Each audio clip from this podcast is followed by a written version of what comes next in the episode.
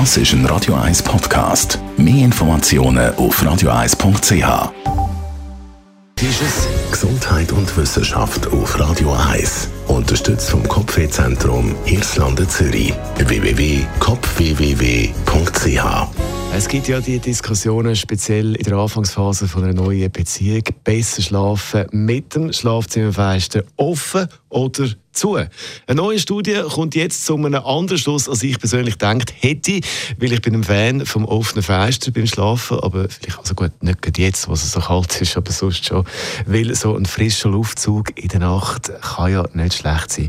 Aber die Studie von der Johannes Gutenberg Universität Mainz kommt eben zu einem anderen Schluss. Der Luftzug in der Nacht ist nicht das Problem, aber der Lärm ist das Problem, speziell der Verkehrslärm. Je nachdem, wie die Lage von eurem Schlafzimmer ist, ist der Lärm eben ein Problem für die Schlafqualität und für unsere Gesundheit.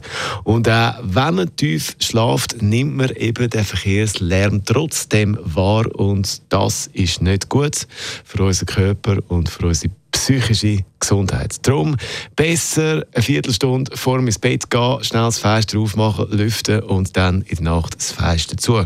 Und jetzt, wo es so kalt ist, macht ja sowieso niemand freiwillig das Fenster auf in der Nacht. John Bon Jovi jetzt!